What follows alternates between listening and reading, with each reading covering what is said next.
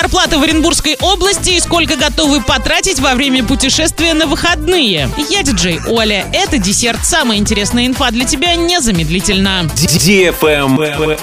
News. Среднемесячная зарплата в Оренбургской области по итогу прошлого года составила 35 тысяч 11 рублей. Эта цифра выше, чем за аналогичный период 2019 года на 6,3%. Самая высокая среднемесячная зарплата у работников организаций, которые занимаются добычей полезных ископаемых – 64 700 рублей. Также высокая средняя зарплата у работников, занятых в производстве нефтепродуктов – 62 800 рублей. А самые низкие среднемесячные зарплаты на предприятиях, которые занимаются общественным питанием и гостиничным бизнесом – 18 700 рублей. В обрабатывающей промышленности самый низкий заработок в сфере производства мебели он составил всего 11 800 рублей.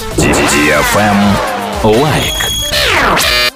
Для всей женской половины коллектива закажи заранее в салоне цветов Арт Букет. В Международный женский день подари внимание каждой девушке. Арт Букет принимает заказы и от маленьких компаний, и от огромных предприятий. 30 68 98. Васнецова 21. Цветы от Арт Букета правят праздником. ИП Алексахин ВВ на правах рекламы. Travel Guide. Российские туристы рассказали, сколько денег они готовы потратить во время путешествия за рубеж на выходные. Более четверти стараются проводить каникулы максимально экономно. На проживание и досуг они выделяют из бюджета не более 5 тысяч рублей. С суммой от 5 до 10 тысяч рублей готов расстаться лишь каждый пятый респондент. А расходы от 10 до 15 тысяч считают приемлемыми 17% туристов. Каждый десятый может потратить 20 тысяч рублей, остальные готовы к более значимым расходам. На этом все с новой порцией десерта специально для тебя. Буду уже очень скоро.